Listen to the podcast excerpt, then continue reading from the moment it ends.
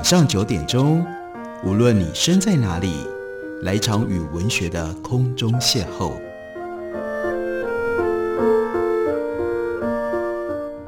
杨照谈书，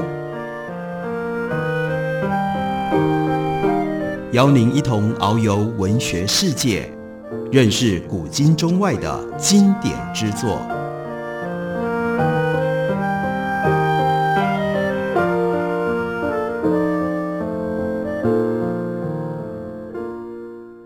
各位听众朋友，大家好，欢迎收听杨照谈书。本节目以台北广播电台 FM 九三点一，每个星期一到星期五晚上九点为大家播出。我是杨照，在今天节目当中要为大家介绍的这本书，作者是胡森·卡马里。他所写的这本书书名叫做《面纱之下：二十一位女性的伊斯兰世界史》。他要提醒我们去看到一个我们往往太容易忽略的非常特别的人类史的面向，那就是伊斯兰文化当中、伊斯兰历史当中的女性。不过，这本书除了要写二十一位在伊斯兰文化跟历史当中的代表性女性之外，它还要借由这些不同时代、不同地区的伊斯兰女性来勾勒什么是伊斯兰的世界史。我们对于伊斯兰教以及伊斯兰的文化，有的时候太过于忽略了。对于今天当今的这样的一个世界，世界上有超过十亿人是伊斯兰教徒，所以在这样的情形底下，伊斯兰是一个什么样的宗教？还有我们应该用什么样的方式来具体而不是抽象的，尽可能客观公平的来认识伊斯兰文化和伊斯兰的历史，那就非常的重要。尤其是对台湾社会的读者来说，这多少都带有一种补课的性质。我们应该要知道，但我们往往忽略的其中文明跟历史的一页。那借由透过女性，透过女性这非常难被看到的伊斯兰社会的面相，也许就会让我们这样的补课的过程当中，能够更带着一种惊喜的成分。像是书里面所介绍的这一位伊斯兰女性，我真的相信绝大部分的台湾的读者。没有听过她的名字，但是她的故事真的值得我们知道。这位女性，她的名字叫做努尔伊纳亚·康，她出生于一个印度和美国混血的穆斯林家庭。她在俄罗斯出生，在英国长大，在法国成年，最后是死在德国。光是这短短的一段话，我相信大家就会倒抽一口冷气。哇，怎么会有？这样的复杂的背景跟这样的身世呢？早在身份认同政治风行之前，努尔他就已经能够驾驭错综复杂的身份。再下来这句话，你可能会更惊讶。努尔他最著名的事迹是在第二次世界大战期间担任同盟国间谍。努尔的父母是在旧金山相遇的。一九一一年，他的父亲叫做亚纳汉，从印度访问美国。带领一个苏菲音乐家团体在旧金山的哥伦比亚剧院演出。在第一次世界大战爆发之前，欧洲和美国的前卫艺术派非常喜爱富有异国情调的东方艺术，包括绘画、音乐和舞蹈。所以，伊纳亚康和他的音乐家伙伴，他们是属于一个特别的苏菲道团，那是一个大型的宗教组织，几个世纪以来提倡将信仰音乐。当做体验神性临在的一种方式，特别是被称为卡瓦尔的这种音乐的形式。伊纳亚他来自于一个虔诚的穆斯林家庭，世世代代都是受北印度古典音乐训练的音乐家。他既能够演唱民俗的曲调，也能够唱古典的 ragas。他还会演奏 vina 琴。一位基督徒出身的女子叫 Ora，在某一次。伊纳亚的演出当中，发现自己被这位身穿闪亮衬衫、有着深色皮肤的男子所吸引了。这个男的，他蓄着庄重的胡子，有一对热切的黑眼珠，齐肩的波浪的卷发。最重要的是，他身上散发着一股不可估量的魅力。所以，欧拉和伊娜亚，他面临女方家庭反对她嫁给一个棕色皮肤的外国人。所以他最后选择私奔伦敦，并且在那里结了婚。这一对刚结婚的夫妻，为了共同的性灵追求，来到了圣彼得堡。他们的第一个孩子，在一九一四年一月一日在那里出生。他们把它取名叫做 n u a n i s a 意思是妇女之光。这是三世纪之前蒙古王朝的女王，那就是 Nourghan，她的称号。对朋友和其他人来说，Nouronnisa 就简称为 Noor，但在家里面，他们则昵称为 Babuli，意思是爸爸的小女儿。一九一四年的夏天，第一次世界大战意外爆发，迫使他们全家离开了俄罗斯。当时印度是英国的殖民地。作为一名王室的臣民和他的美国妻子，可以轻松地到英国去定居。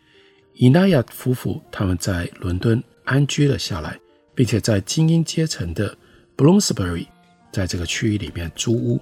后来又生下了三个孩子，有两个儿子，还有一个女儿。当时有好几位杰出的人士都住在这个街区。这里最有名的那就是 Virginia Woolf。当然还有包括了凯因斯，还有所谓的另外在这里形成了在英国的知识界非常重要的 Bloomsbury Group。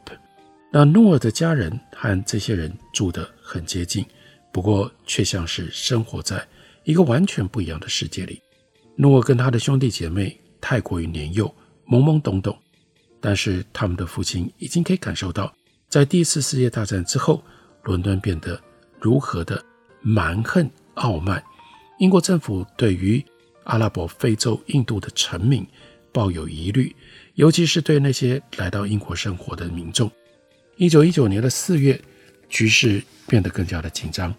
当时在印度北部的城市阿米查发生了一次大屠杀，英国军队杀害了数百名，甚至有可能超过一千名手无寸铁的锡克族穆斯林。和印度教的男性、妇女和儿童，并且导致了数千人受伤。对于印度独立运动的几位领袖来说，尤其是圣雄甘地，这场屠杀是重要的分水岭。甘地访问伦敦的时候，亲自邀请伊纳亚加入运动，不过他拒绝了。我们至今仍然不清楚伊纳亚参与政治的方式和程度，但他对于运动是同情的。我目前也无法确知他是否曾经为了支持这场运动协助募资。然而，他因为曾经和一个名为伊斯兰协会、形式可疑的慈善机构短暂的联系，而引起了英国警方的关注。他的苏菲主义实践跟教导吸引了越来越多崇拜他的追随者。在家人以及这些仰慕者的鼓励底下，他决定再转换另外一个地方去追求他的使命。他就去了法国。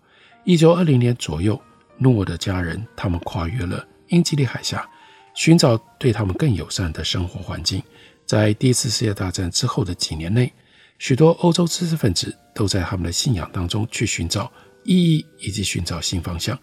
其中有些人呼吁众人关注苏菲主义、伊斯兰教和印度教传统的神秘教义。在这种呼吁的影响底下，伊纳亚他就成立了西方苏菲道团，一如印度的许多苏菲道团渊源可以追溯到诺格汗的岳父，也就是蒙兀尔皇帝那样的一个时代。伊纳亚他也融合了伊斯兰教和印度教传统的元素，他欣然接受所有的性灵的追求者，不只有穆斯林、基督徒、犹太教徒，另外有印度教徒、佛教徒。耆那教徒、锡克教徒、诺斯底主义者认为他们都是在同一条神性照耀之道上的旅人。新加入他苏菲道团的成员们就被称之为叫 m o r i d。他们试图调试现代生活的匆忙步调和密契主义者的永恒智慧相融。他们把伊纳亚称作叫 Hazra，意思是阁下或者是受尊敬者。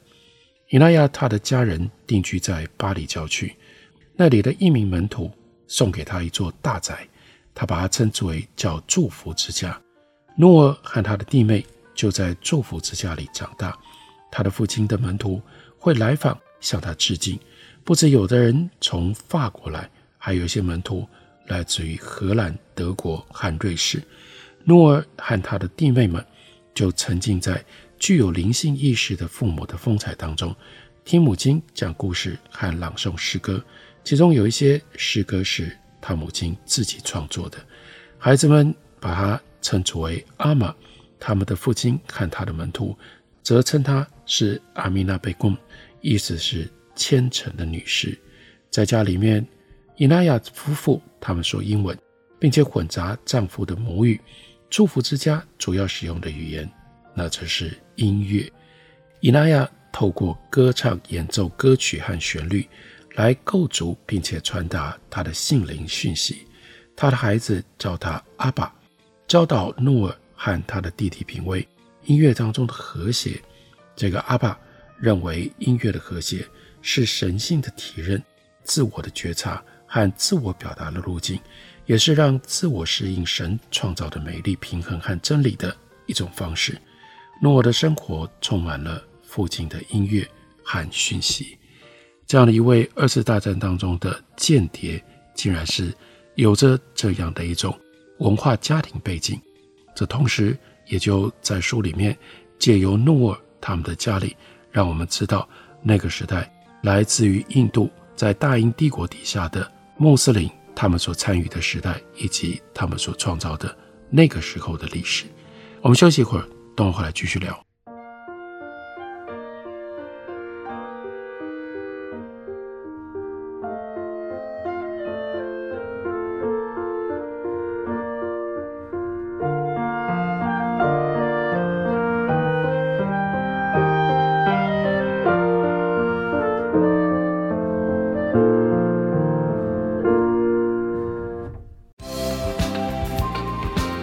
收听台北电台，让你的生活更知性，心灵更满足。我是赖声川。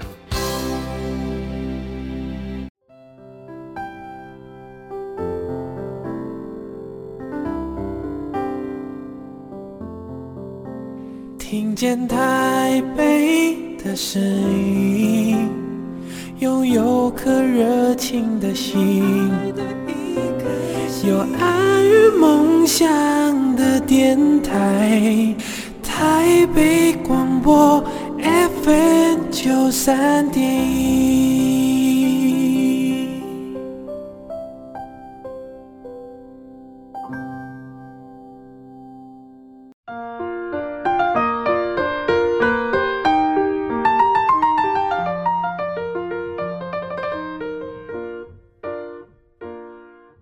感谢你继续收听《杨照谈书》。本节目以台北广播电台 FM 九三点一，每个星期一到星期五晚上九点为大家播出到九点半。今天为大家介绍的这本书是胡森·卡马里他所写的《面纱之下：二十一位女性的伊斯兰世界史》。这是由八旗文化出版公司刚刚出版的新书。我们继续来看，在这本书里面所介绍的一位非常特别的伊斯兰女性。他的父亲伊纳亚深深影响了他周遭人的生活，包括尤其是深见他的爱女，也是他的忠实门徒诺尔。伊纳亚却是在四十五岁的时候就逝世了，让诺尔他的女儿内心当中缺空了一块。那个时候，伊纳亚离家几个月，在近二十年内第一次回到自己的家乡，去了哪里？去印度，并且意外的在印度去世了。那伊纳亚的妻子因为悲痛而病倒了，所以这个时候十三岁的诺尔他就不得不承担起家庭的责任。几个月之后，在一九二七年的五月、六月，诺尔和他的弟弟们在母亲的陪同底下走访父亲的祖屋。他的母亲希望能够挽回子女的继承权，但是遭逢阻碍，旅程中断。伊纳亚可能在生前就为诺尔安排了的婚事也告吹了。那我这一趟印度行有一个重要的部分，那就是他去阿ဂျ玛朝圣，并且呢去参观了奇什迪的陵墓，或者是称之为叫做 Dargah。奇什迪苏菲道团的重要人物，他还是借由这个道团才认识了自己的老师。从奇什迪的时代开始，印度苏菲主义就接受并且强调不分地位、信仰或者是肤色。都应该为真主所创造的生命服务的这种精神，并视之为性灵升华的主要途径。在接近神性的方式当中，相较于奉献自己为全人类服务，正式的教规跟仪式反而是次要的。时至今日，几十万甚至几百万的朝圣者，包括了穆斯林和非穆斯林，都会来到 c h i s t 的陵墓来致敬。他们在救济穷人或者是一同用餐的时候，会缅怀这位伟大的苏菲行者。那他得到的一个称号，意思是陌生人的援助者。当年令人敬畏的阿克巴皇帝在位期间，曾经到阿日门朝圣多达十四次，足以显示他对于切什提的崇敬。努尔内化了这种苏菲主义的服务精神。当时还是个青年，他已经承担了祝福之家管理的责任。他要照顾弟妹，更要照顾日益虚弱的母亲。与此同时，他在离家半小时路程的圣克鲁女子中学就读高中。他展现出学习语言的本领，除了法语、英语之外。他会说德语、西班牙语。诺尔喜爱文学，也会写诗。一九三一年，诺开始在巴黎师范音乐学院就读，学习演奏乐器、歌唱以及乐理。他在家里面已经弹过了维纳琴、竖琴和钢琴。正式的音乐训练让他能够扩展他的演奏曲目，并且磨练他的技能。一年之后，他参加了索邦大学的儿童心理学课程。他在这两个领域都大有进展。虽然在祝福之家的访客眼里，诺是一个安静甚至有点离群索居倾向的年轻女子，但诺在风格以及举止上逐渐变得更有表现力。那是她的巴黎风尚啊，与多数印度国内外的苏菲道团不一样。西方苏菲道团重视密契主义的养成。强调在日常生活当中去落实性灵精神，而非苦修主义。祝福之家收藏了一些珍贵的艺术品，尤其是原始的画作。对诺尔的家人来说，穿着精美的服饰和富有格调的旅行格外重要。一九三三年夏天，诺尔和他的弟弟去走访时髦的法国南部，后来又一起到了西班牙、意大利和瑞士旅行。身为年轻女性的诺尔，接到她的一个叔叔和他已故父亲的两个门徒的邀请，去造访荷兰的海牙，举办独奏会以及钢琴大师班。他的家族认为，能嫁到好人家是很重要的，因此，当他和巴黎的一位同学建立起认真的友谊，亲戚就开始劝阻他。这名同学虽然是西方苏菲道团的入门者，但是身份不对，因为他是一个。来自于土耳其的犹太移民，然而后面就产生了巨大的变化。那是第二次世界大战开打，诺尔跟他的妹妹自愿加入法国妇女联盟，也就是法国红十字会。当时有一半以上的巴黎人口因为战争离开了巴黎，诺尔也在一个弟弟和母亲的陪同下离开了巴黎，去到了英国。他的另外一位弟弟则加入了法国抵抗运动。在他们离开后六个星期，也就是一九四零年的春天，法国军队投降，巴黎沦为纳粹占领者以及抵抗组织之间的战场。纳粹的种族主义和诺尔的父亲所灌输给他的普世统一以及和谐的原则背道而驰，所以诺尔渴望为更大的理想服务，因此他在英国致力于投入战争。他在一九四零年十一月。加入了英国空军的妇女空军后援队，并且在几个月内接受无线电操作员以及电报员的培训，学习摩斯密码和操作技术。诺尔的入伍记录登记的名字叫 Nora，宗教信仰称之为是英国国教会的基督徒。这是办事员的疏忽笔误吗？根据诺尔的传记作者巴苏的说法，诺尔。他不想要显现出他的异国特质，他从来没有向他的同事谈到他的父亲、他的家世或者他的苏菲信仰。诺尔等于是在英国重新塑造了他的身份，不过他仍然跟他的弟弟妹妹们保持密切的关系，并且仍然深爱他的母亲。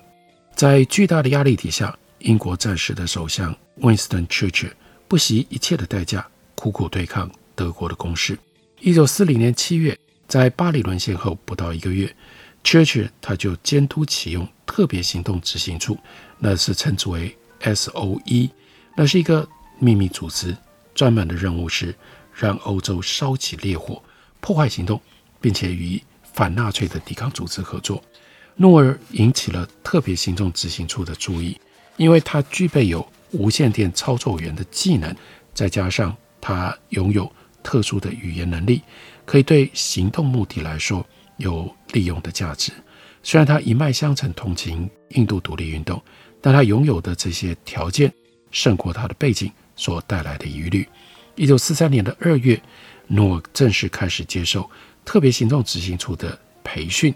有一位跟他一起受训的同学形容他非常安静，也非常害羞，经常露出紧张的微笑。他说的英语带有一丝难以辨别的口音。在几周之内，这位新来报道、一头棕发、淡褐色眼睛、嗓音高亢甜美但是微弱的年轻女性，就从特别行动执行处消失得无影无踪。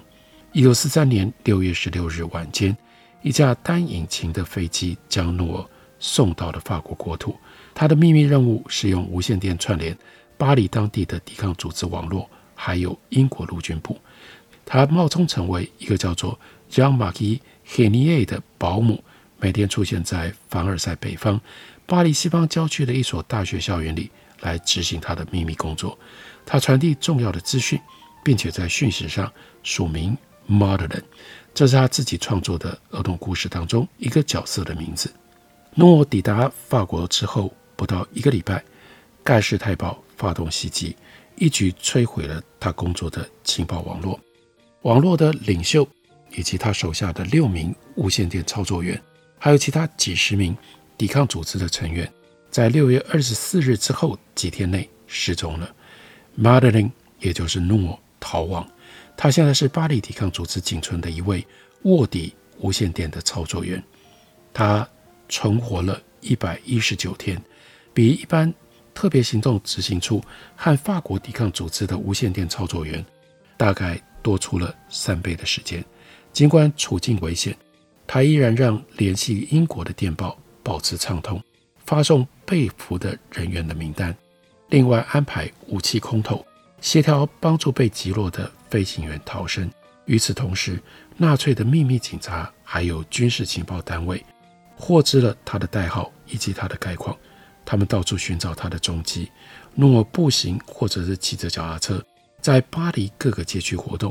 执行任务的时候万分谨慎，每一次他都必须安装好无线电，拉好长长的天线线路，传送讯息，然后在被监视车辆或许多当地线人注意到之前。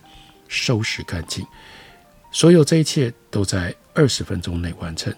他在进行秘密活动的时候采用的伪装，对他来说轻而易举，因为他就把自己打扮成为一个时髦的巴黎女子。有一次，他来到他曾经居住过的街区，希望在那里找到他可以信任的人。这是一个危险的决定，但他还是去向一名以前的邻居求助。